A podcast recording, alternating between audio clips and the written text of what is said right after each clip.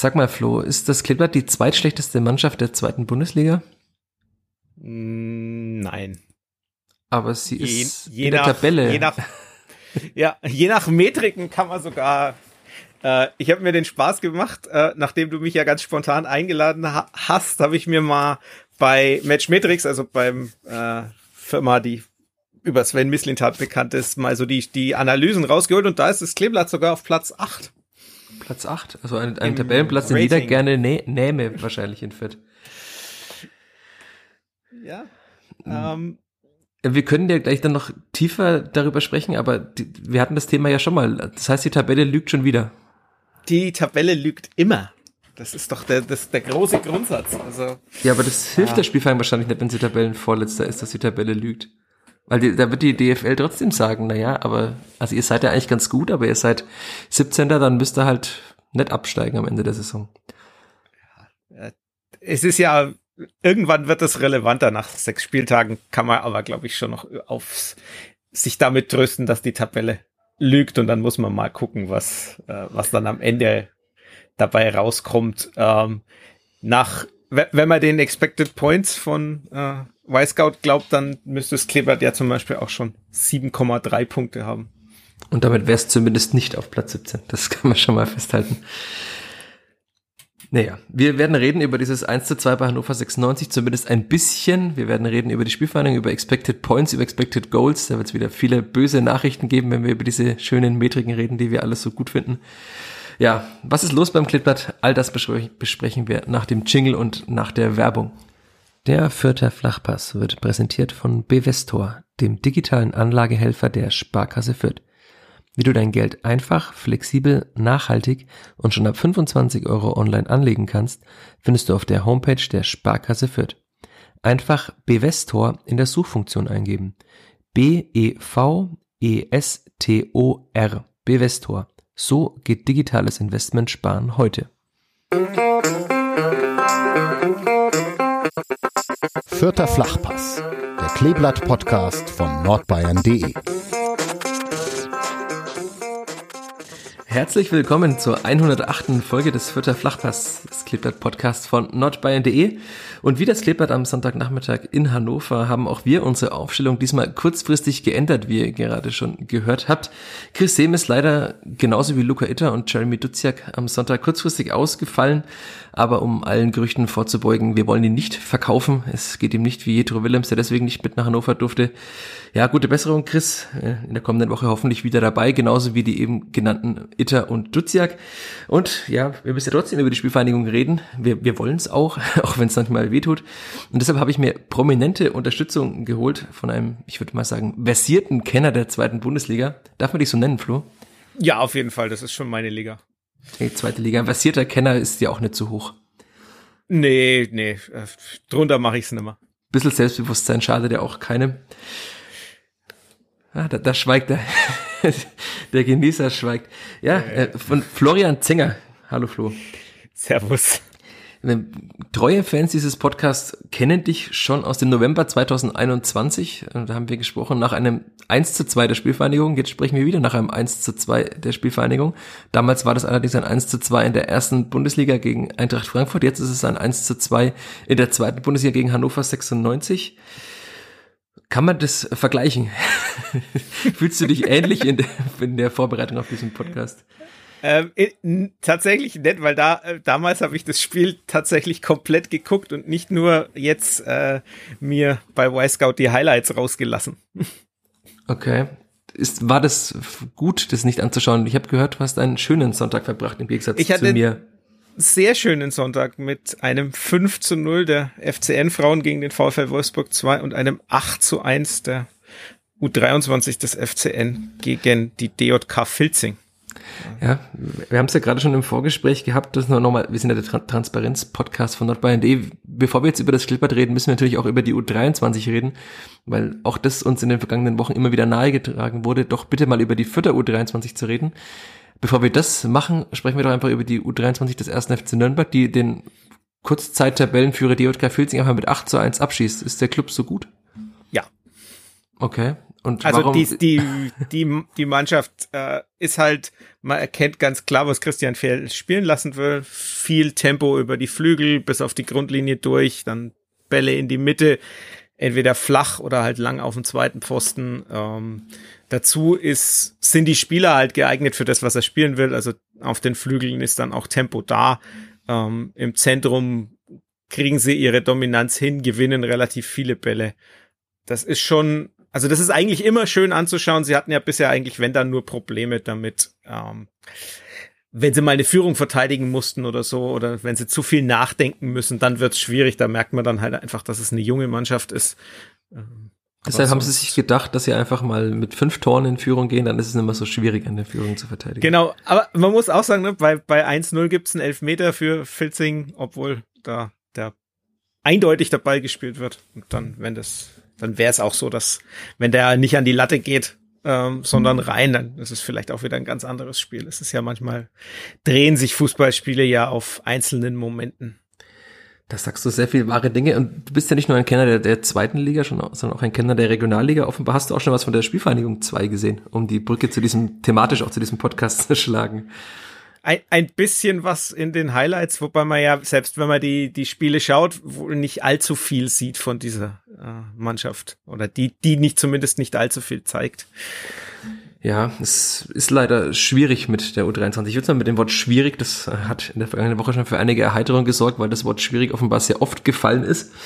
Ähm, hat sich jemand auch den Spaß gemacht, ich weiß nicht, ob er es wirklich gemacht hat, aber ein Trinkspiel zu machen, immer wenn das Wort schwierig kam. Ich würde sagen, er hat wahrscheinlich mehrere Flaschen gebraucht, was auch immer er getrunken hat. Ja, ähm, ich war am Samstagnachmittag kurzfristig noch bei der Privat, bei der U23 ist ja, was macht man sonst als dann am Samstagnachmittag, als sich die Vierter U23 anzuschauen gegen den TSV Buchbach.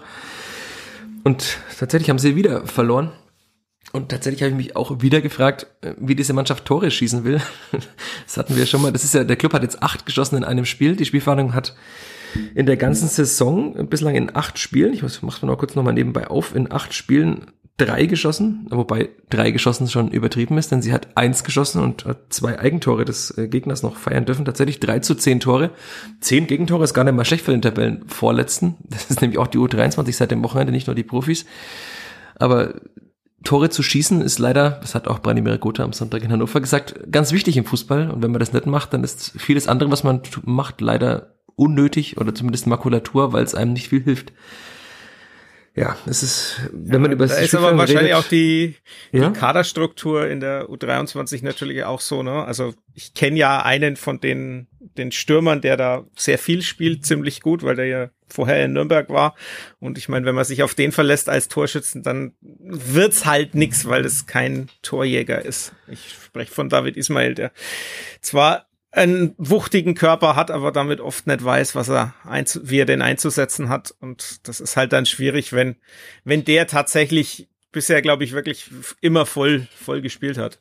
Ja, hat auch am Wochenende als einziger echter Stürmer gespielt, weil die Spielfang hat nur zwei echte Stürmer derzeit, weil Maximilian Hirschmann, den man ja auch kennt aus dem Club NLZ, der glaube ich in der U19 nach Fürth kam oder U17 zumindest äh, relativ spät, ähm, wie also viele Spieler, die aus dem Club NLZ nach Fürth wechseln.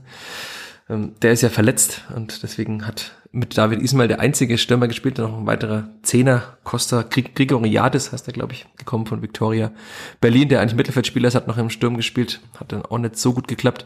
Ja, das, du hast vorhin gesagt, die kombinieren sich gut durch mit Tempo nach außen. Die Spielfang spielt auch einen schönen Fußball. Sie spielt tatsächlich auch manchmal diesen vierter Flachpass. Was allerdings schwierig ist auf dem Sportplatz in Burg Farmbach. Ich weiß nicht, ob du ihn kennst. Ja. Es ist jetzt kein Wembley-Rasen. Da hoppelt der Ball schon mal und ich gehe auch mittlerweile so weit zu sagen, dass es der Spielfang besser täte, auf einem anderen Platz zu spielen, weil sie spielen wirklich ganz guten Fußball, spielen dann auch so bis 20 Meter vom Tor und dann trifft man sehr viele falsche Entscheidungen. Auch das eine gewisse Parallele zu den Profis, also man kann da einige Parallelen aufmachen. Aber sie spielen wirklich nicht schlecht, aber das ist halt das Problem, wenn man nur drei Tore in acht Spielen schießt, dann weiß man, glaube ich, ganz gut, wo das Problem ist, weil sie steht defensiv sicher, aber man sieht auch an den Ergebnissen der Konkurrenz. Also Filzing hat hier in Fürth auch gewonnen, hat ja einige Spiele gewonnen, aber es ist auch keine Übermannschaft. Genauso wie es wenig Übermannschaften in dieser Liga bislang gibt. Also auch die Spielfang unter Haching war jetzt nicht besonders berauschend gegen Fürth. Ja, und ähm, ich wage jetzt mal zu prognostizieren, dass der U23 in Fürth zumindest ein ähnlich schwieriges Jahr wie das vergangene bevorsteht. Ob man es in die Relegation schafft, wird sich zeigen. Natürlich kann man immer auf die darauf bauen, dass Mannschaften sich entwickeln, dass junge Spieler sich entwickeln. Aber ist natürlich schwierig in einer solchen Liga, wenn man dann schon wieder von Anfang an gleich wieder den Druck hat, gewinnen zu müssen. Das ist dann mit der Entwicklung meistens schwierig, wenn man so, unter so viel Druck spielt. Du hast die Kaderstruktur angesprochen. Ähm, was macht denn der Club da anders als die Spielvereinigung in der Kaderstruktur im Nachwuchs? Ja, ich, der Club hat dieses Jahr einfach Glück, dass äh, sie einen sehr guten U19-Jahrgang hatten und jetzt dann auch in der, im nächsten Jahr einen sehr guten U19-Jahrgang wieder rauskriegen. Also sie haben halt einfach jetzt äh, sehr viele Spieler aus, sie mussten, sagen wir mal so, sie mussten von außen relativ wenig holen. Die haben zwei Spieler aus Wolfsburg ausgeliehen. Äh, kennt man ja in Fürth auch, dass man Spieler von Wolfsburg und Wolfsburg 2 holt. Ähm, und haben so ansonsten nur zwei externe Neuzugänge, von denen äh, oder drei, wenn man Ersatztorwart mitnimmt. Äh, und der eine externe Neuzugang hat halt auch noch gleich relativ gut eingeschlagen, ist so ein bisschen schwieriger, schwierige Persönlichkeit mit, also der heißt Jermaine Nischalke, kommt von Magdeburg, aber da hat man sich dann halt einfach dafür entschieden, dass äh, man das versucht, den einzugliedern. Gestern ist er direkt nach seinem zweiten Tor ausgewechselt worden, weil er nämlich de, im Aufbau des Tores äh, das zweite Mal versucht hat, äh, ein 6 gegen 1 zu gewinnen und es nicht geschafft hat. Und dann war Christian Feld so sauer, dass er gesagt hat, du gehst jetzt raus. Ähm, aber da hat ja die Spielfang auch Erfahrung mit schwierigen Spielern, die beim 1. FC Nürnberg als solche galten, wenn man die nach Fürth holt, die können auch zur Union Berlin in die Bundesliga wechseln. In Klammern und dort bislang nicht spielen. Nicht spielen. auch Parallelen zu ehemaligen ja. Nürnbergern, die in Berlin nicht spielen. Grüße ja. an Kevin Möwald. Ja, Grüße an Paul Siegel und äh, Jamie Leveling, die nicht mal im Aufgebot waren am Wochenende erneut ja, auch wahrscheinlich schwierig beim, bei einer der besten Mannschaften der Bundesliga offenbar, wenn man von einem Bundesliga-Absteiger kommt. Ja. ja, aber das ist, du hast schon einen großen Unterschied angesprochen und ich will ja immer die Brücke auch wieder ein bisschen nach Fürth schlagen, dass unsere ganzen Hörerinnen und Hörer gleich aussteigen zu Beginn dieses Podcasts. Ja, wenn es zu sehr über, über den Club geht. Ja, aber es kamen. So gut ist er auch nicht, insgesamt. Nur halt insgesamt. Halt. Aber zumindest kann man sagen, dass der Club in den letzten Jahren im Nachwuchsfußball offenbar einiges besser macht als die Spielvereinigung. Ähm, weil aus der Clipper U19 kamen dann zwei Spieler in die U23 und man musste eben sehr viel von außen dazu holen und hat das dann auch relativ wild gemixt getan, also auf, auf einem Spüttler TV, den Kapitän der U19 von Victoria Berlin, vom 1. FC Nürnberg Spieler.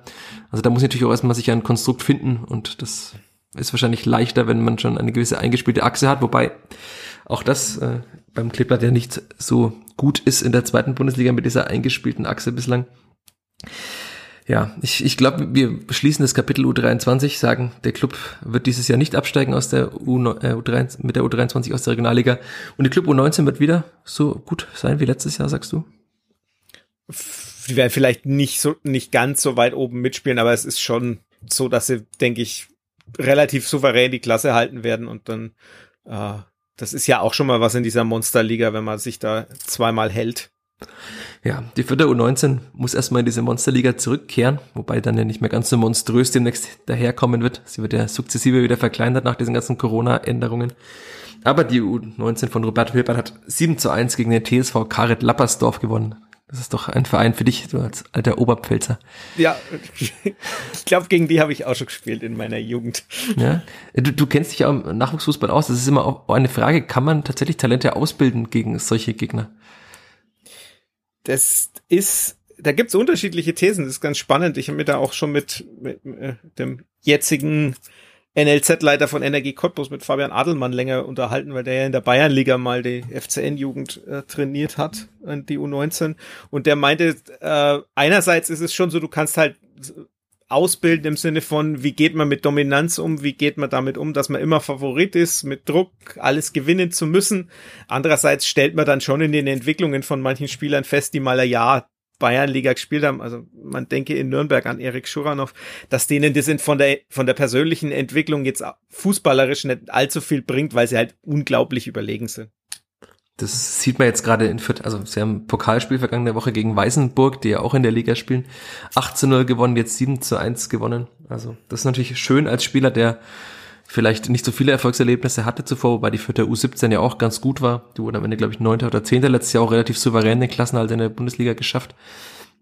Aber da wirklich dann den Sprung in die zweite Liga zu schaffen, das stelle ich mir sehr, sehr schwierig vor, wobei in Fürth natürlich alle Anhänger der These sind, die du gerade vertreten hast, auch, dass man da eben die Dominanz, die spielerische Dominanz auf den Platz bringen kann und das sehr viel weiter hilft.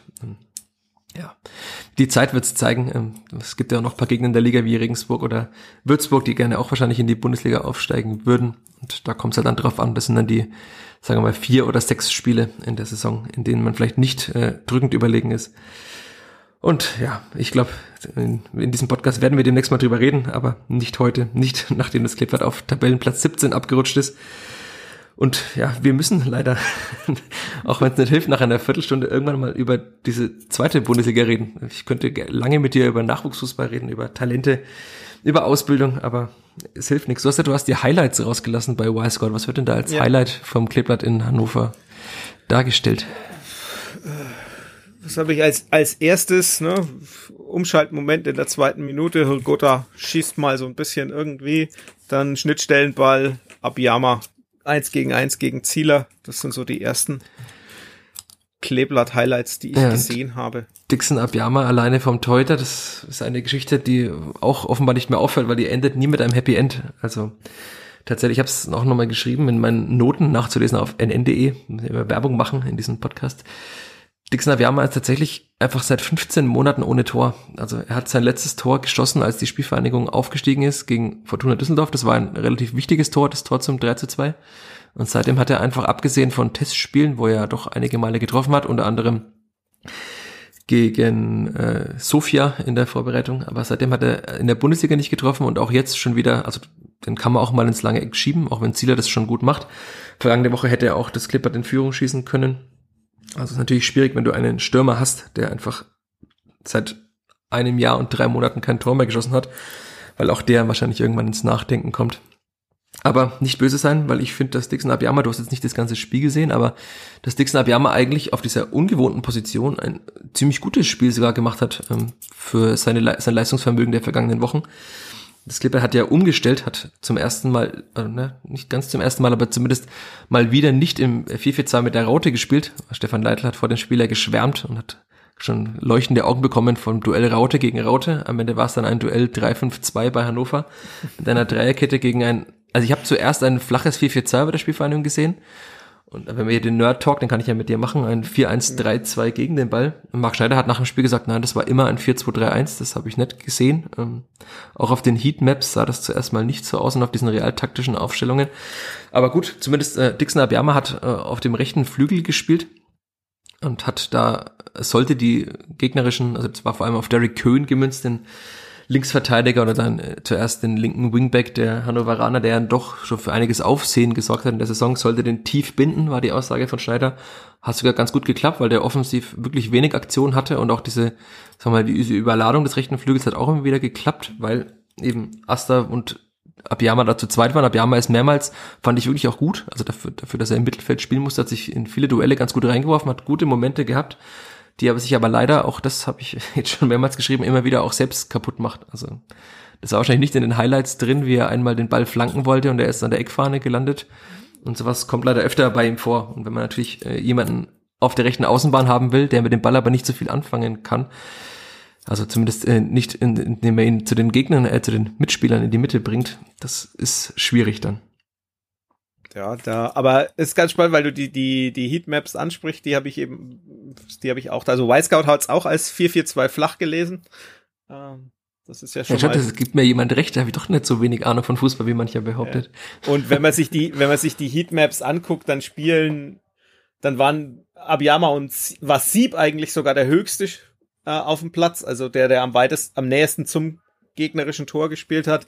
Und äh, Abiyama war eigentlich auf einer Höhe mit, äh, mit Sieb und Hrgota und äh, die waren beide eigentlich relativ zurückgezogen sogar. Also da kann man schon sagen, das sind zwei Stürmer. Man kann auch sagen, ja, einer von beiden war dann immer auf der 10 äh, und der andere wahrscheinlich ein bisschen weiter vorne. Aber also vielleicht war es als 4-2-3-1 gedacht, aber so rein vom von dem, wie die, wie die Ballkontakte oder die Orte der Ballkontakte aussahen, war es schon ein 4 ein, ein 4-4-2 flach. Ja, also der Trainer würde jetzt dann sagen, das sind alles nur Zahlen und es geht darum, wie man es interpretiert. Aber klar, also es war schon auffällig zu sehen, dass das Clipper, das sonst sehr zentrumsfokussiert spielt mit der Raute, eben dann doch es versucht hat, über Außen zu spielen. Und das hat, fand ich, erstaunlich gut geklappt und auch mit diesem Personal erstaunlich gut geklappt, weil Hannover jetzt nicht wirklich zur Entfaltung kam, hatte kaum Möglichkeiten. Eine hält Linde mal ganz gut, die war wahrscheinlich auch in deinen Highlights drin. Ich glaube, es war von Trisoldi in der ersten Hälfte. Den Linde ganz gut hält, sonst musste er aber nicht viel machen. Und ja, das Problem ist halt, wenn man also eine, ein gutes Zuspiel gab es auf den nominellen äh, Stürmer, die 1 im 4-2-3-1 auf äh, Ragnar Ache. Auch die dürfte wahrscheinlich in Highlights drin sein, war kurz vor der Pause. Kurz vor der Pause, ja. Zuspiel von Asta, ähm, den er dann leider wieder mal am Tor vorbeischießt. Marc Schneider sagte hinterher, den kann man auch mal machen. Ähm, also das ist dann schon eine relativ deutliche Kritik des Trainers am Stürmer, weil natürlich man bekommt jetzt in einem Auswärtsspiel noch dazu gegen Hannover jetzt nicht 20 Chancen in dem Spiel, das ist auch klar, wobei die Spielverhandlung ja, was auch Marc Schneider hinterher hervorgehoben hat, äh, mehr Schüsse hatte als Hannover auswärts. Aber da, natürlich, das, daran hangelt es sich gerade so ein bisschen die Vierter die Aussage war dann, dann läuft ein Spiel vielleicht auch mal anders, wenn man mal in Führung geht, wobei das Gilbert ja auch schon sehr viele Punkte nach Führung abgegeben hat. Aber klar, wenn man in der 44. Minute in Hannover 1-0 in Führung geht, dann geht zumindest Hannover nach der Pause nicht mit 1-0 in Führung. Ähm, das war wahrscheinlich auch ein Highlight, wobei es aus Fürther Sicht eher ein Lowlight war dann das nächste Tor. Ja, ja, also die, die Szene vor der Pause, ne, also äh, Expected Goals Wert ist, ist 0,15, also das ist jetzt keine mega große Chance, also die von Abiyama war doch deutlich größer.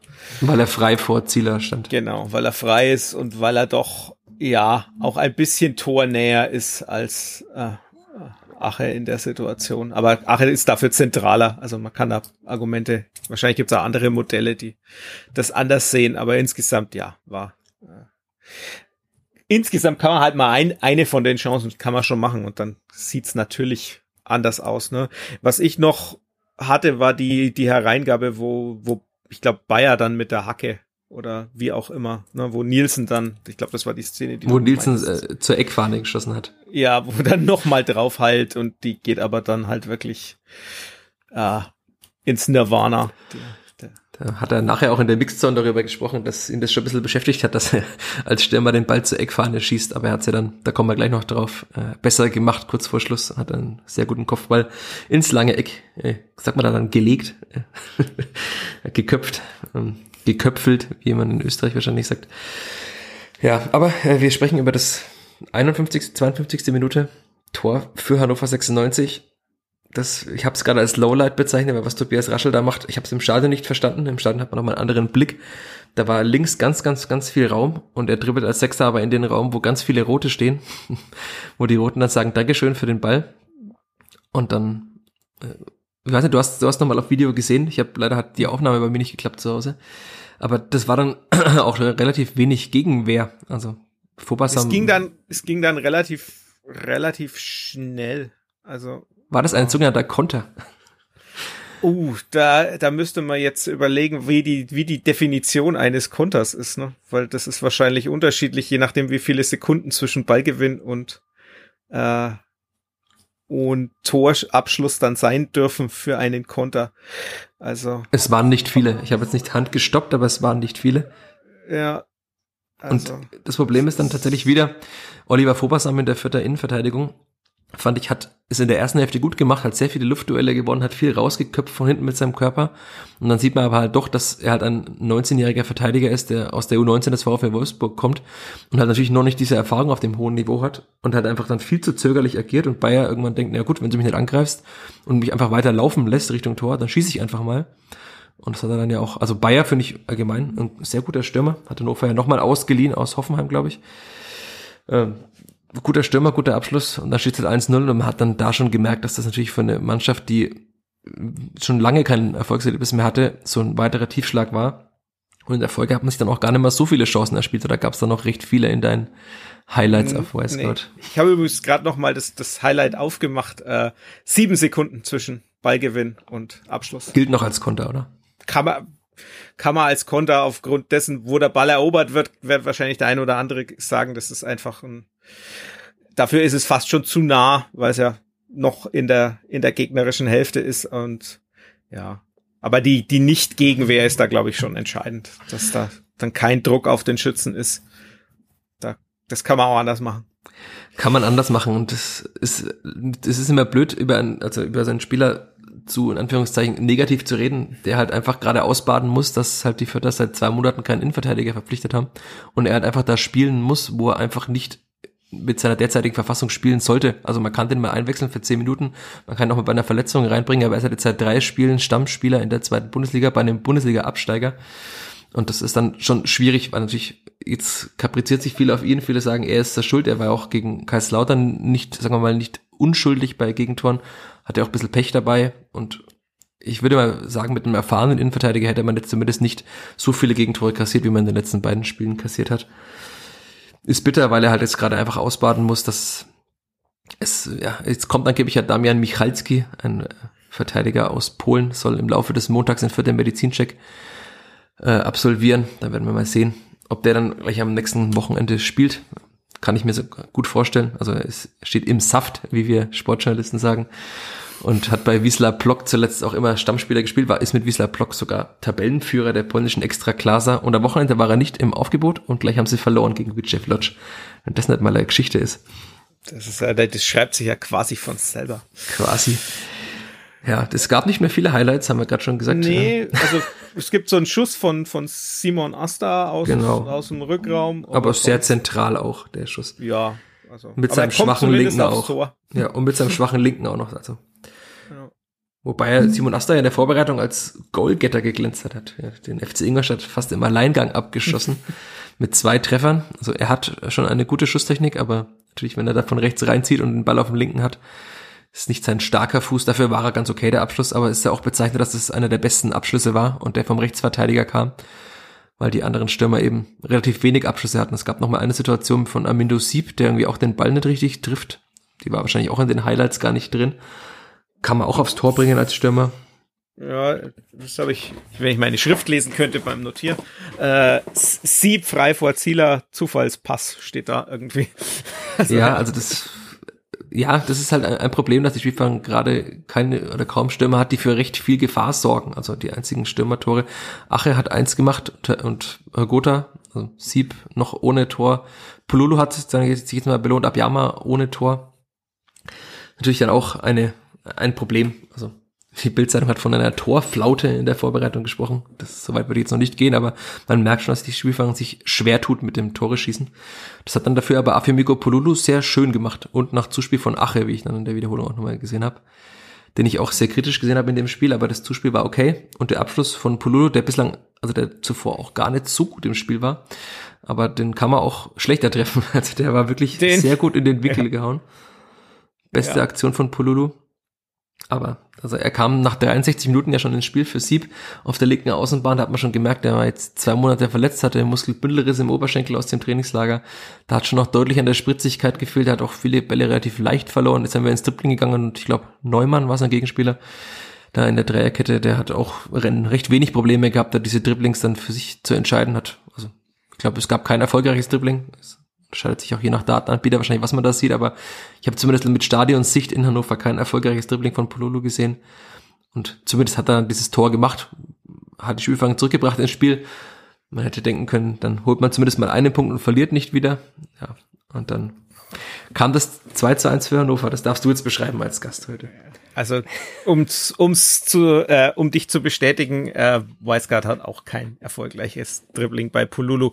Beim Tor wird, also beim beim 1-1 würde ich ganz gern den äh, die, die Positionierung. Ich weiß gar nicht, wer derjenige ist, der den den Pass abfängt. Ich, war das Abiyama, der den, der da gut steht und den Pass Abiyama abfängt? war zumindest vorher am Ball bei den. Ich habe nur Highlights gesehen von diesem Tor, weil wie gesagt meine Sky-Aufnahme mal wieder.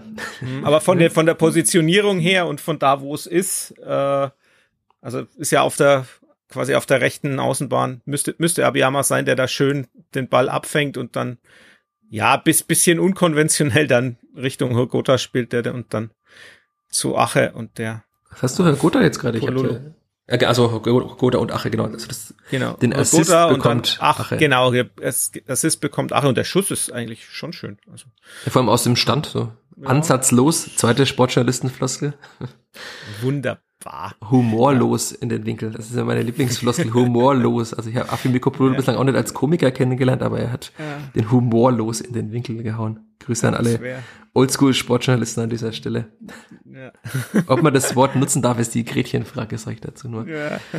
Nein. Okay, und dann dann, naja, langer Ball, langer Ball nach vorne und dann ist es, äh, ich glaube, Haddadi, der versucht zu klären und den Ball aber direkt in die Mitte wieder bringt, so dass Hannover doch quasi den, diesen berühmten zweiten Ball gewinnt und dann kommt er über zwei Stationen nach außen und dann ist es eben doch dieses eine Mal Köhn, der, der flanken kann und ja, Nielsen einfach, wie, ich würde sagen, wie man ihn kennt, äh, mit einem schönen Laufweg zum, zum Ball hin und äh, ist dann vor, ich glaube vor Bassam. Ist genau, es, war wieder vor Bassam. Äh, vor ihm da, weil der das, den Kopfball schlecht timet. Ähm, auch sowas, was übrigens interessanterweise komplett aus den Daten hervorgeht. Dass also wenn, wenn man die, wenn man es mal guckt, das ist größte Problem des Kleeblatts sowohl defensiv als auch offensiv äh, tatsächlich das Kopfballspiel. Also da sind sie am schwächsten.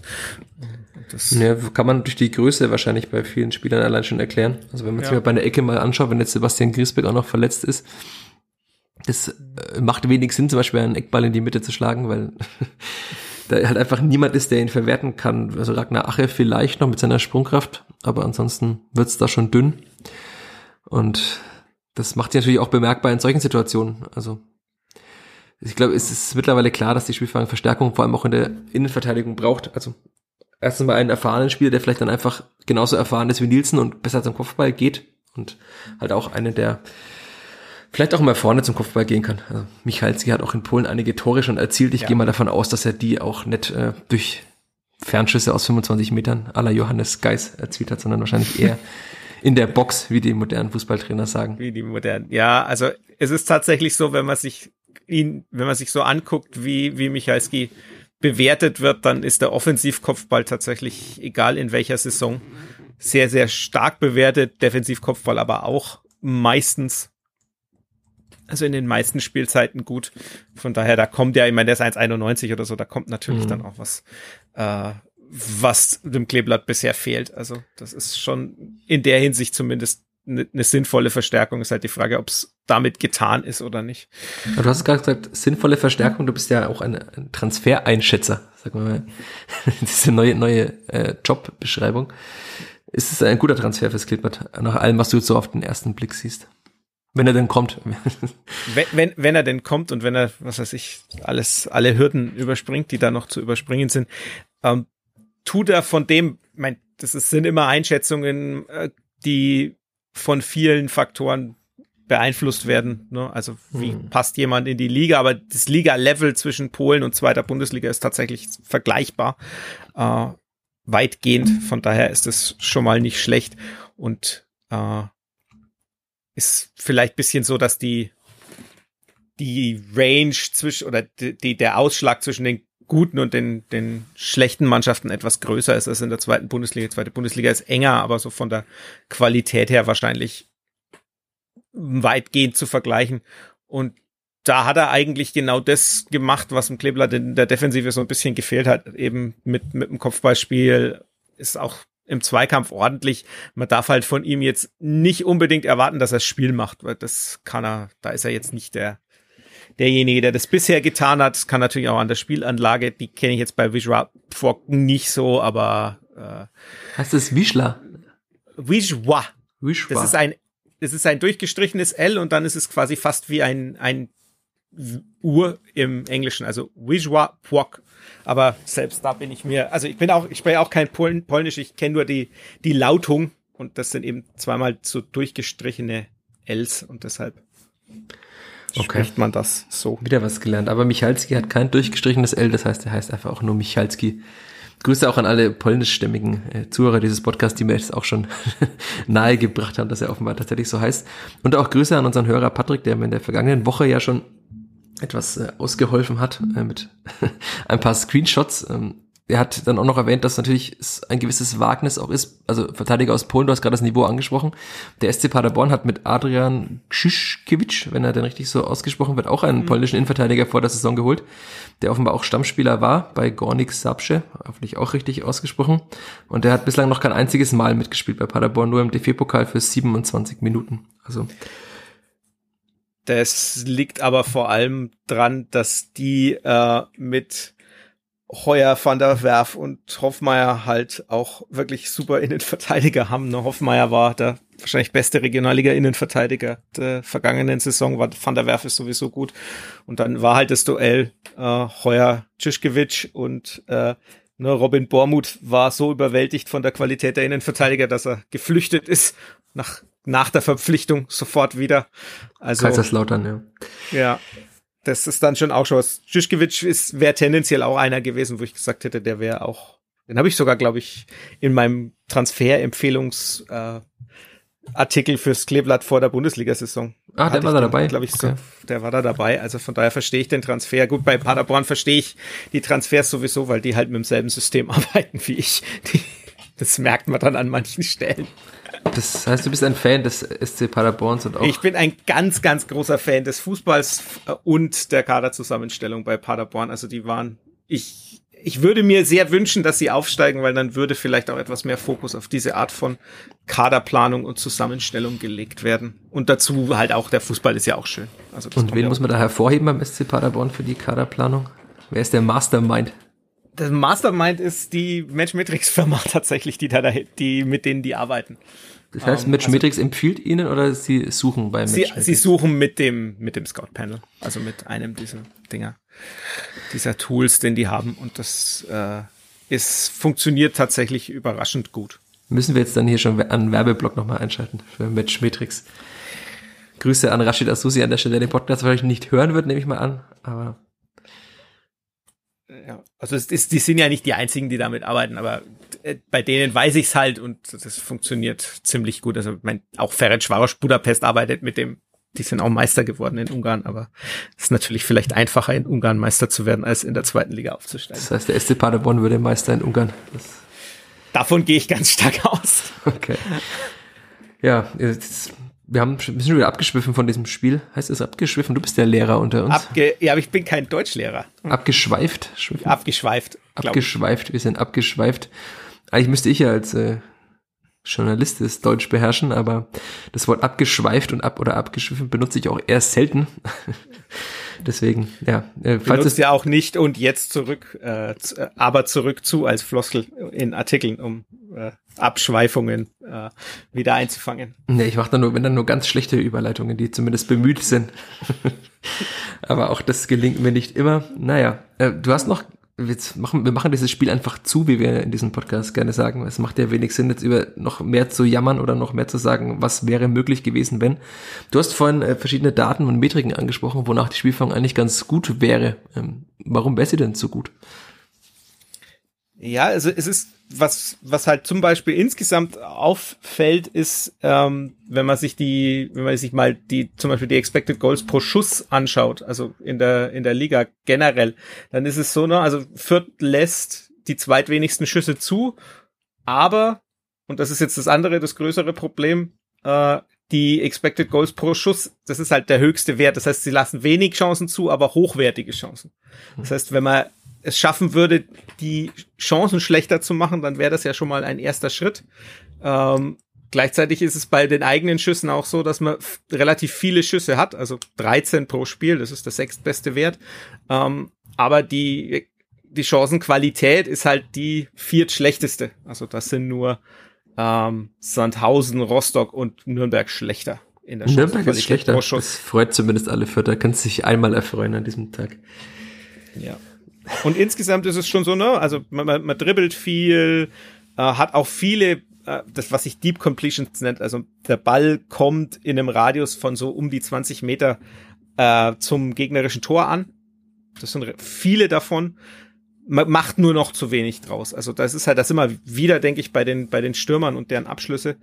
Ähm, das ist schon so was, wo man sagt, ja, da da geht was. Jetzt im in dem speziellen Spiel am am Sonntag äh, war es so, Expected Goals war quasi gleich. Also war nicht sonderlich hoch, nämlich so um die, um die eins. Also, also auch laut Y-Scout, also bei Bundesliga-Statistik ja. war auch ähnlich. Ja, also das, dementsprechend war insgesamt kein, kein chancenträchtiges Spiel. Was ganz, was auch ganz gut war, war der, der Druck, der ausgeübt worden ist. Also man hat eigentlich relativ wenig gegnerische Pässe zugelassen pro eigener Defensivaktion. Passes per defensive, defensive Action.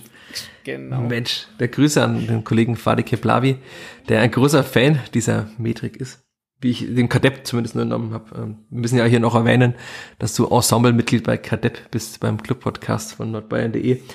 Damit habe ich auch meine Pflicht getan und diesen Podcast erwähnt.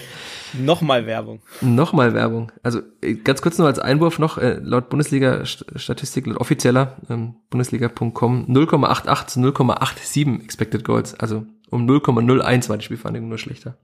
Ja, und bei, bei Y-Scout ist es 1,09 zu 1,09 und da muss man aber ein bisschen, ich glaube, das muss man bei beiden Systemen einschränken, habe ich festgestellt. Die Szene mit, äh, wo Bayer mit der Hacke und dann Nielsen aus dem, aus dem Hintergrund äh, schießt, die werten die, da, da wird kumuliert bei denen, also die zählen die 0,28 von Bayer und die 0,2 von Nielsen zusammen. Aber aus der Szene, da kann ja nicht aus beiden Schüssen ein Tor fallen, sondern da müsste man eigentlich berechnen, wie hoch ist die Wahrscheinlichkeit, dass aus dieser Szene kein Tor fällt und das als XG berechnen. Jetzt sind alle Hörer, die sich nicht mit Daten auskennen, ausgestiegen. Kurz. Ja. also das, das, beste Beispiel oder wie man es plastischer darstellen kann, ist dies, wer, wer am Freitag äh, Freiburg gegen Bochum gesehen hat. Da war es eindeutig, weil da gibt es einen Elfmeter, der geht nicht rein. Es gibt einen ersten Nachschuss, der geht nicht rein. Und dann gibt es einen zweiten Nachschuss und der geht rein. Und als Expected Goals hat äh, die DFL dann für diese Szene 1,72 geschrieben. Aber es kann nicht mehr als ein Tor aus der Szene fallen. Und deshalb müsste man berechnen, wie hoch ist die Wahrscheinlichkeit, dass daraus kein Tor fällt. Die ist ungefähr bei fünf Prozent. Und diese fünf Prozent hätte man äh, gut schreiben müssen. Also man hätte es eigentlich mit 0,95 werten müssen und nicht mit 1,7. Hm. Generalkritik von Florian Zenger. Ja, dementsprechend war eigentlich, wenn man die Szene mit einberechnet, das Kleeblatt sogar von den XG ein bisschen besser. Aber hilft ihnen nichts, weil sie Nein. haben trotzdem verloren. Du hast damals, als wir im November 2021 darüber gesprochen haben, gesagt, das wird sich schon im Laufe der Saison ausgleichen. Du hast ja auch den, den Begriff Regression zur Mitte in diesem Podcast geprägt. Wir haben ja so viele schöne Wortneuschöpfungen damals gehabt, also zumindest für diesen Podcast Wortneuschöpfungen. Die Folge ist ja auch die Quantifikation von Glück und Pech. Ähm, das heißt, es gibt halt bislang Pech. Definitiv. Also es ist ganz spannend, wenn man, wenn man auch, was weiß ich, auf die, die Gegentore guckt. Ne? Es sind zwei Gegentore mehr als äh, per Expected Goals zu erwarten gewesen wäre. Und wenn man dann aber guckt, ob es am Torwart liegt, dann sieht man bei Linde der hat einfach bei den verhinderten Toren oder steht einfach eine große Null. Das heißt, er hat weder verschuldet noch hat er äh, durch seine Paradentore gerettet, sondern die, da war einfach, waren einfach Pech oder beim Absch oder Glück beim Gegner beim Abschluss dabei. Das war keine Torwartleistung, die da das Problem war. Hast schon mal keine Torwartdiskussion zu führen, auch nicht nach Daten. Nee. Nee, bin ich auch weit weg davon. Es gibt Menschen, die sehen warum auch immer, Andreas Linde skeptischer als ich. Ich finde ihn einen sehr soliden Zweitligatorwart, ähm, der auch gut mitspielen kann. Das, er könnte vielleicht noch etwas mehr mitspielen im Aufbau, haben mir auch schon Leute nahegebracht, weil das von den fußballerischen Fähigkeiten auch kann. Aber das macht nicht jeder so wie Christian Titz. Ja, und man, das ist ja wirklich, genau, wie du sagst, das ist ja letztlich oft so Trainersache. Ich, ist ganz spannend. Ich habe mich da ähm, mit äh, Menschen, die im Fußball arbeiten, unterhalten und die haben, ja, ich darf keine Namen nennen, ähm, die haben dann auch gemeint, also gerade beim Innenverteidiger ist es häufig so, dass man das unterschätzt und beim Torwart, wie viel da Trainer abhängig ist und wie wenig da Fähigkeiten abhängig ist. Aber man wird ja wahrscheinlich sehen, die Spielvereinigung spielt in zwei Wochen gegen Magdeburg. Dann kann man mal sehen, wie ein Torwart auch im Aufbau agieren kann, wenn Christian Titz ja. bis dahin nichts umstellt, wovon ich nicht ausgehe. Ja. Und wenn er auch Nein. noch Trainer ist, wovon ich ausgehe, ja. dann kann man das mal sehen, wie so ein Aufbau auch anders aussehen kann. Ich bin schon ein bisschen gespannt auf das Spiel. Ja, das, also in Magdeburg freue ich mich auch immer zu sehen, weil es halt unglaublich schön anzusehen ist. Also der Aufbau mit ist Fachterminologie ist Torwartkette. Ich bin sehr enttäuscht, dass sich da falsche Eins nicht durchgesetzt hat. Falsche ähm, Eins, okay. Weil das, also über die Torwartkette aufzubauen, das ist schon nochmal was Besonderes. Das hat er in Hamburg auch gemacht. So ein bisschen das Problem ist, dass, dass man dadurch immer relativ breit steht und in der Defensive, also das auch oft mal schief gehen kann. Ähm, etwas zynisch oder etwas polemischer wird man vielleicht sagen, es ist etwas naiv, wie da gespielt wird. Aber an sich äh, ist es halt auch, das ist halt auch schön anzuschauen. Ne? Also auch Hamburg ist meistens schön anzuschauen, Paderborn ist schön anzuschauen. Das sind halt so die, die Mannschaften in der zweiten Liga, die man halt ganz gerne eigentlich sieht. Jetzt am Sonntag war, äh, am Samstagabend war der HSV jetzt nicht so schön anzuschauen, aber das ist ja wieder was anderes. Aber er hat trotzdem gewonnen. Hat trotzdem gewonnen in einem Spiel auf Augenhöhe. Das hat aber nicht jeder so gesehen. Ich habe es äh, live auf Sky gesehen, wo Robert Klaus etwas ungehalten wurde nach dem Spiel. Da, ja, da, dass man das nicht so gesehen hat, ja. Nee, also auf, auf Datenlage kann man schon sagen, dass es ein ausgeglichenes Spiel war. Aber das heißt ja immer nichts. Das haben wir jetzt auch bei, bei Fürth gegen Hannover, haben wir das ja auch gesehen. Das war ja auch ein ausgeglichenes Spiel auf Datenlage, aber Hannover hat's halt äh, trotzdem gewonnen. Es sind die kleinen Millimeter, die fehlen, sagt Banimira Gotha. Das sind die Millimeter, die vorne fehlen, die hinten fehlen. Das gleicht sich auch. Letzte Woche hieß es die Konsequenz in der gegnerischen und eigenen Box. Es tut mir jedes Mal weh, das zu sagen, aber im eigenen und gegnerischen Strafraum äh, habe gefehlt. Das heißt, äh, man hangelt sich so an, an den gleichen Erklärmustern entlang und ähm, dann. Ja, wobei, wobei das ja irgendwie auch, also jetzt bin ich schon wieder bei, bei Nürnberg, aber da ist es ja letztlich ähnlich nur offensiv, also dass man sagt, man, man hat keine, keine Möglichkeit in den Strafraum reinzukommen, weil äh, da eben die Routinen fehlen und so weiter. Aber das äh, ist ja letztlich auch so was, was sich immer wieder fortsetzt. Ich glaube, das ist auch schwierig, wenn man, wenn das, weil das ja eben Woche für Woche stattfindet, aber das sind ja längere Prozesse. Also das sind ja wirklich Prozesse, die, äh, wo eine Veränderung schwierig ist und nicht in, in Tagen und vielleicht auch nicht in Wochen, sondern eher in Monaten festzustellen ist, wenn, wenn was passiert. Ja, noch dazu, bei, also der Club hat ja jetzt seinen Trainer schon etwas länger, die Spielvereinigung nicht. Also. Ja. Und man sieht dann am ersten FC Nürnberg, dass sowas auch Jahre dauern kann, eine solche Entwicklung. Weil es beim ja, Club jetzt ja auch nicht so, dass er eine komplett neue Mannschaft ist. Ja, wobei es durch die ständigen Personalveränderungen natürlich mhm. auch schwierig ist.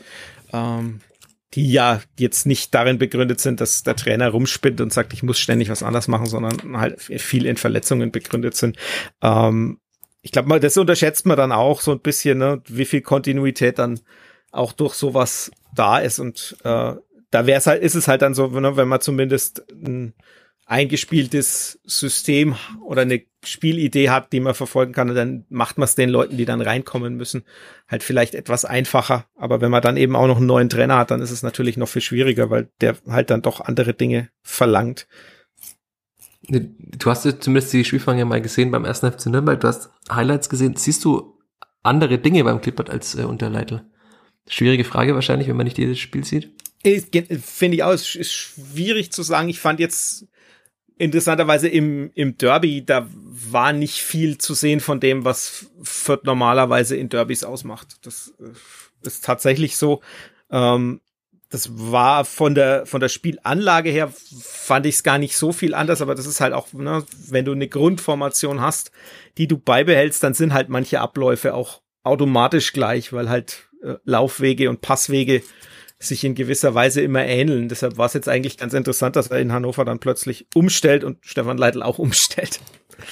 Aber äh, wir können, ich war sehr überrascht und habe damit nicht gerechnet, aber es hat sich zumindest ausgezahlt und hat gezeigt, dass sowohl Marc Schneider taktisch umstellen kann, als auch, dass die Spielfang einen anderen Fußball spielen kann. Und ich finde es witzig, ich habe vor drei Wochen, zwei Wochen gefragt, ob Marc Schneider eigentlich auch andere Formationen im Kopf hat, weil in der Vorbereitung hat man nur 4-4-2 trainiert. Tja, zwei Wochen später. ich fühle mich jetzt als heimlicher Mentor, bisschen. Wir haben ja vorhin gesagt, drunter machen wir es nicht, äh, heimlicher Mentor. Ich habe ihm das eingeflüstert, das 4-2-3-1. Wobei ich sehr gespannt bin, wie das Spiel gegen den FC St. Pauli in der kommenden Woche spielt. Was ein doch mittlerweile sehr, sehr wichtiges Spiel wird. Das gegen Lauter war ein wichtiges Spiel, jetzt wird schon, glaube ich, ein sehr, sehr wichtiges Spiel. Und du sagst trotzdem, äh, einfach weitermachen, weiter am Trainer festhalten, das wird schon.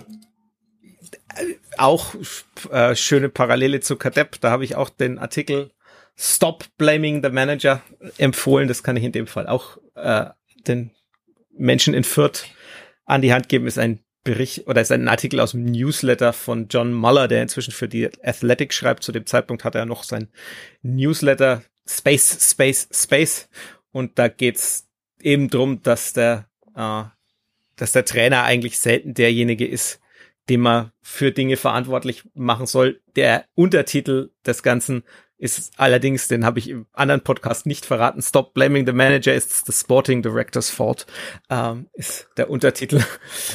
Das Und heißt, äh, ich höre da eine Kritik an Rashid Asusi raus. Ich in, kann man, wenn es nicht läuft, ist es immer einfach zu sagen, es liegt am Trainer, aber ne, wer, wer gibt dem Trainer denn die, die Spieler an die Hand. Das ist ja, es ist dann immer so ein bisschen verklausuliert. Das heißt, ich weiß jetzt nicht, wie es in Fürth ist. In Nürnberg heißt es dann immer, ja, es müssen Sportdirektor, Sportvorstand und Trainer zustimmen, dass was gemacht wird, aber an dem, an der Entscheidungsfindung, wer denn überhaupt vorgelegt wird und in Frage kommt, ist ja der Trainer in der Regel nicht beteiligt oder nur so am Rande beteiligt. Und von daher äh, darf man schon, finde ich, äh, durchaus mal sagen, ne, also wenn, wenn ein Kader schlecht zusammengestellt ist oder nicht funktioniert, äh, dann kann man da schon auch mal den, dem, den sportlich Verantwortlichen sagen, äh, das ist nicht der, das ist die Schuld des Trainers, sondern desjenigen, der den Kader zusammenstellt. Also der schönste, der schönste Satz aus dem, dem Artikel ist, äh, ich entschuldige mich, dass es Englisch ist, uh,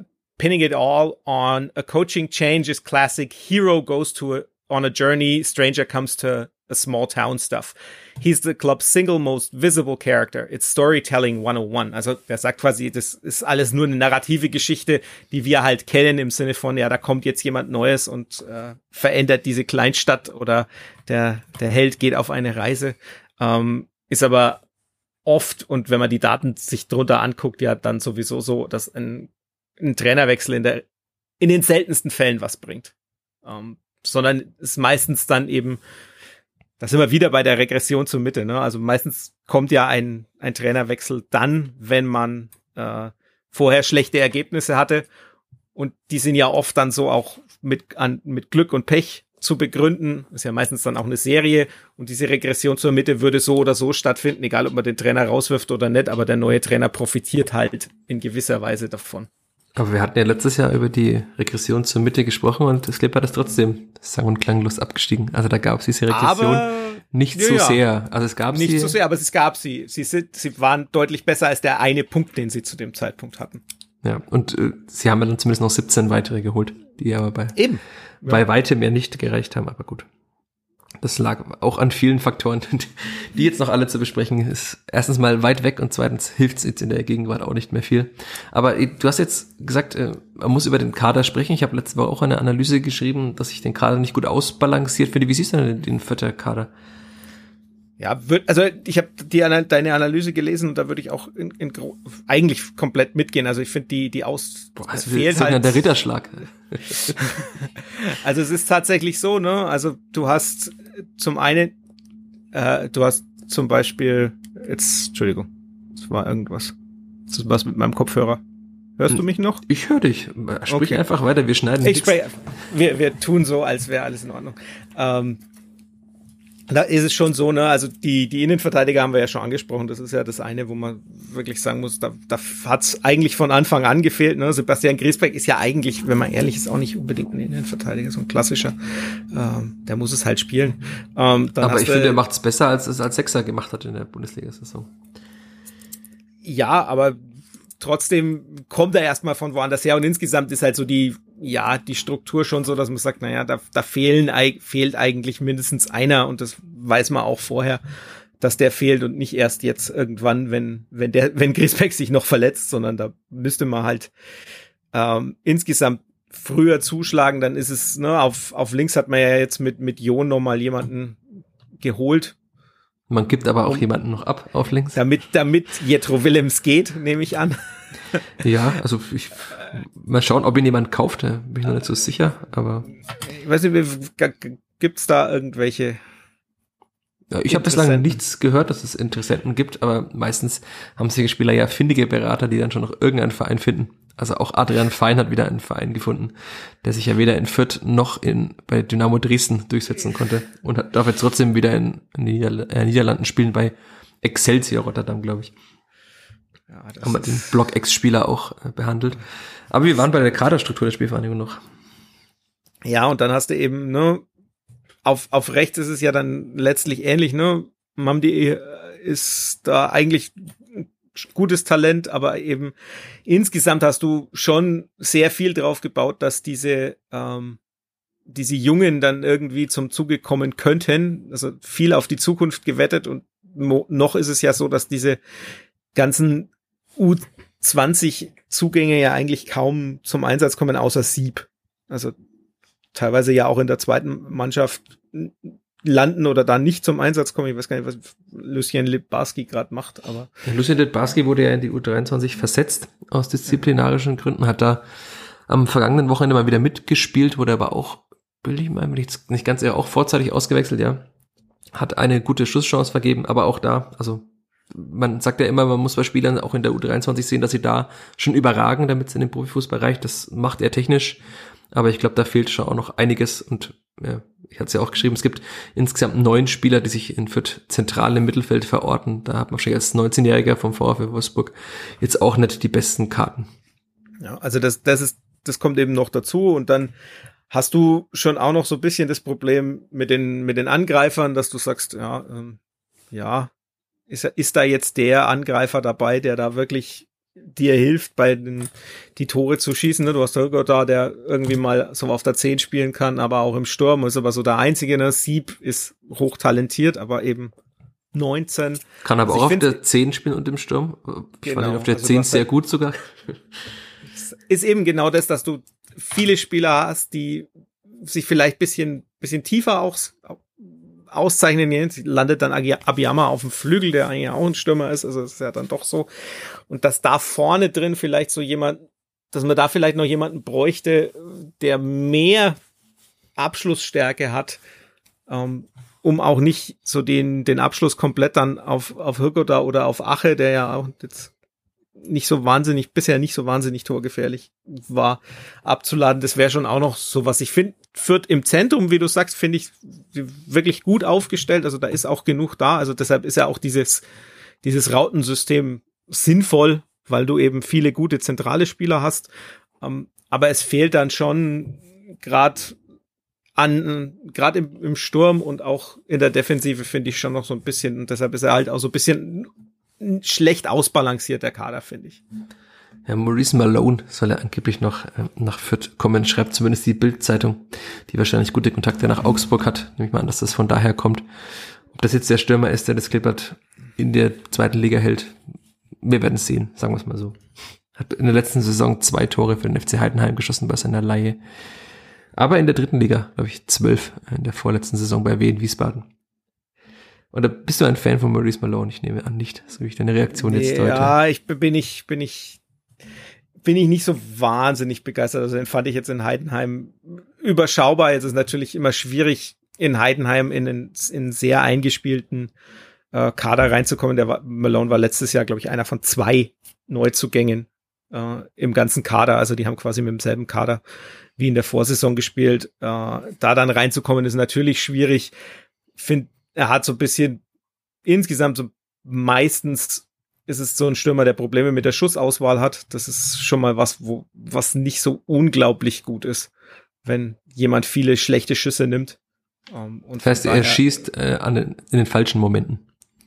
Genau. Äh, schlechte Schussauswahl heißt einfach aus nicht so unglaublich aussichtsreichen Positionen abschließen. Äh, Grüße an Johannes Geis. Aber der trifft zumindest ab und zu mal. Ab, ab und zu, ja. Naja, wenn du 100 Mal aufs Tor ballerst, dann triffst du halt auch einmal aus 80 Metern.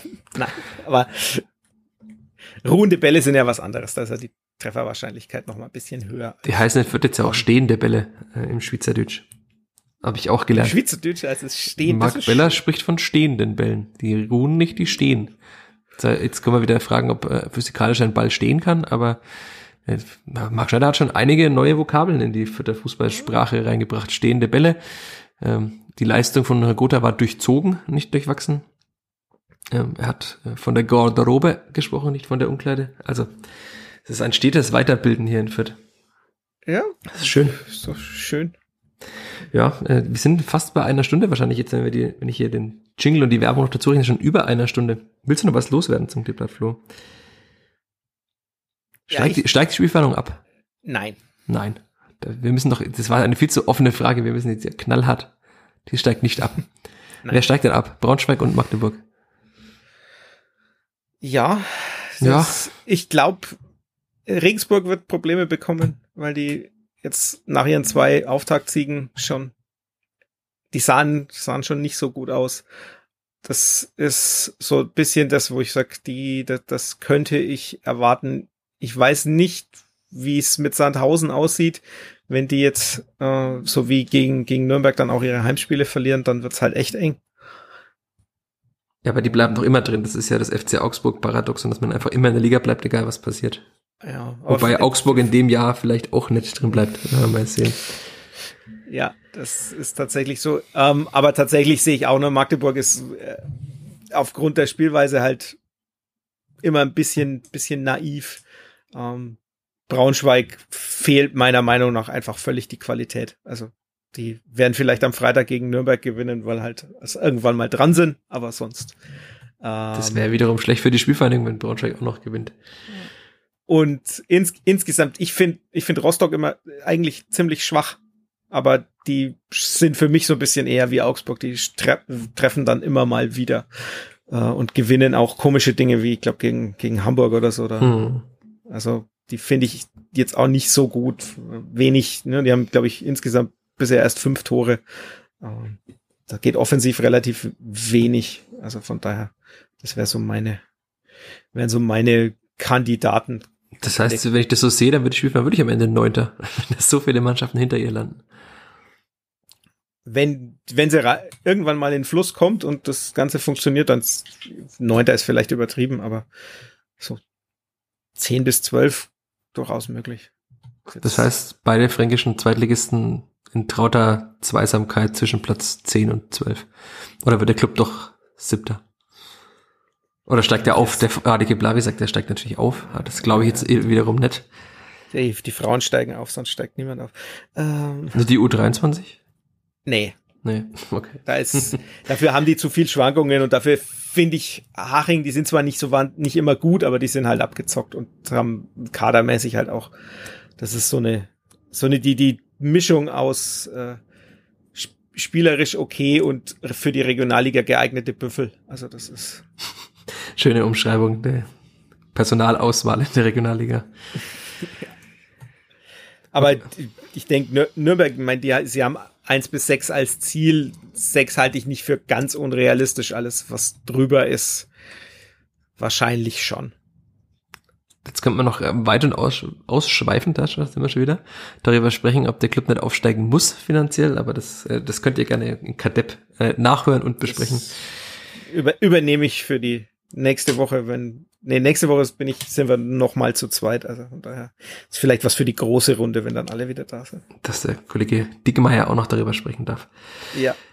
Grüße auch an der Stelle, der seit gefühlt vier Jahren Urlaub hat. So kommt mir das zumindest vor. Aber ist ja auch wichtig. Ich bin ja nur neidisch, weil ich keinen Urlaub habe und erst nach der Länderspiel, also in der Länderspielpause gehen darf. Das bis dahin. Da kommt und davor der SC Paderborn übrigens nach Fürth. Das heißt, wenn du nichts zu tun hast, da kannst du Fürth live anschauen gegen Paderborn. Das ist immer eine gute Option. Ist bloß die Frage, ob da parallel, wenn, wenn Das Nürnberg parallel spielt, wird nicht. schwierig. Aber sonst. Das werden wir herausfinden. Das sollte jetzt kein Ding der Unmöglichkeit sein. In diesem Sinne, eher, danke Flo. eher weniger. Gerne. Gerne. Ich, du hast allen Clippert-Fans Hoffnung gemacht. In den letzten Wochen wurden wir kritisiert für unsere Negativität, die wir hier verbreitet haben. äh, Das alles zu schwarz gesehen haben. Und dann sagt Flo Zenger, die Spielvereinigung steigt nicht ab. Die Spielvereinigung wird einen guten Platz haben. Die wird alles gut. Das ist doch, es wird alles gut. Ist doch ein sehr schönes Schlusswort. Das wäre fast der Titel, aber ich, ich bin immer noch angetan von die Quantifikation von Glück und Pech. Deswegen, da muss ich nochmal in die Auswahl gehen. Muss ich hirnen. Aber, oder hast du einen Vorschlag für den Titel? Stop blaming the manager, aber das hatten wir ja bei Dings schon. Das kommt, bei Kadepp schon. Es wäre natürlich, analog wäre es natürlich auch interessant. Rashida Susi wird's freuen. Wenn wir den Untertitel nicht dazu nehmen. Ja, genau. Äh, Das wird zu lang. Das würde, das passt nicht in eine Zeile. Ja. Okay, dann danke fürs Zuhören. Danke Flo fürs dabei sein. in der kommenden Woche womöglich wieder in der gewohnten Aufstellung des Kleeblatt mit der Raute gegen den FC St. Pauli und dann auch wieder mit Chris Sehm. Aber Flo ist natürlich auch immer ein gern gesehener Gast. Du bist schon aufgerückt jetzt im internen Ranking mit zwei Besuchen hier. Da können gern noch weitere folgen. Danke, macht's Ja, gut. Kein Problem, gerne. Ciao, ciao. Mehr bei uns im Netz auf nordbayern.de.